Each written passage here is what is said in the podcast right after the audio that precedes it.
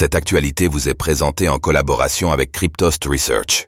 Ayez un temps d'avance sur le marché crypto en rejoignant notre communauté premium.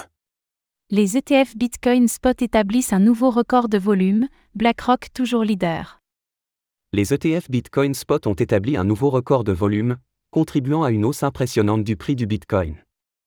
Enregistrant une augmentation de 11% en 24 heures, le Bitcoin signe un retour triomphal au niveau de prix observé pour la dernière fois en décembre 2021. Cette progression est attribuée à plusieurs facteurs, en particulier à l'activité des ETF Bitcoin Spot, qui atteint des sommets inégalés.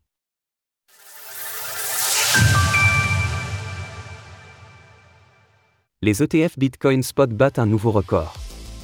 Au cours des dernières 24 heures, le prix du Bitcoin a connu une forte hausse, passant de 51 000 dollars à près de 57 000 dollars, soit une augmentation de 11%.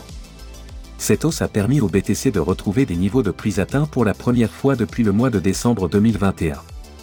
Cette performance est le résultat de plusieurs facteurs, dont le dernier achat de 3000 BTC par MicroStrategy à un prix moyen de 51 800 dollars, ainsi que des volumes records observés sur les ETF Bitcoin Spot. En excluant les volumes du GBTC de Grayscale, un ETF Bitcoin Trust converti en ETF Spot, les 9 nouveaux ETF ont généré un volume de 2,4 milliards de dollars le lundi 26 février 2024. Cela représente une hausse de 7% par rapport à leur précédent record, établi le jour de leur approbation. Hier, l'ensemble des ETF Bitcoin au comptant a enregistré un flux entrant total de 519 millions de dollars, ce qui constitue la quatrième journée la plus importante en termes de flux entrants.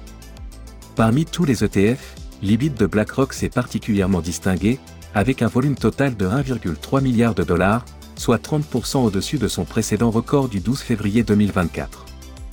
Globalement, les ETF Bitcoin au comptant exercent un impact double sur la crypto-monnaie. D'un côté, ils participent à l'augmentation des volumes entrants, ce qui contribue à la valorisation du Bitcoin, désormais supérieur à 1000 milliards de dollars.